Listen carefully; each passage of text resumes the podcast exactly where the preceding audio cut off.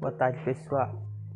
É, eu escolhi esse conto porque ele é interessante e é um conto que fala de um homem que tinha um caso com duas mulheres e também porque a cartomante que era a pessoa que eles procuravam segundo esse conto Monteiro Lobato eles procuravam ela para poder saber o que é, poderia posteriormente o que poderia acontecer.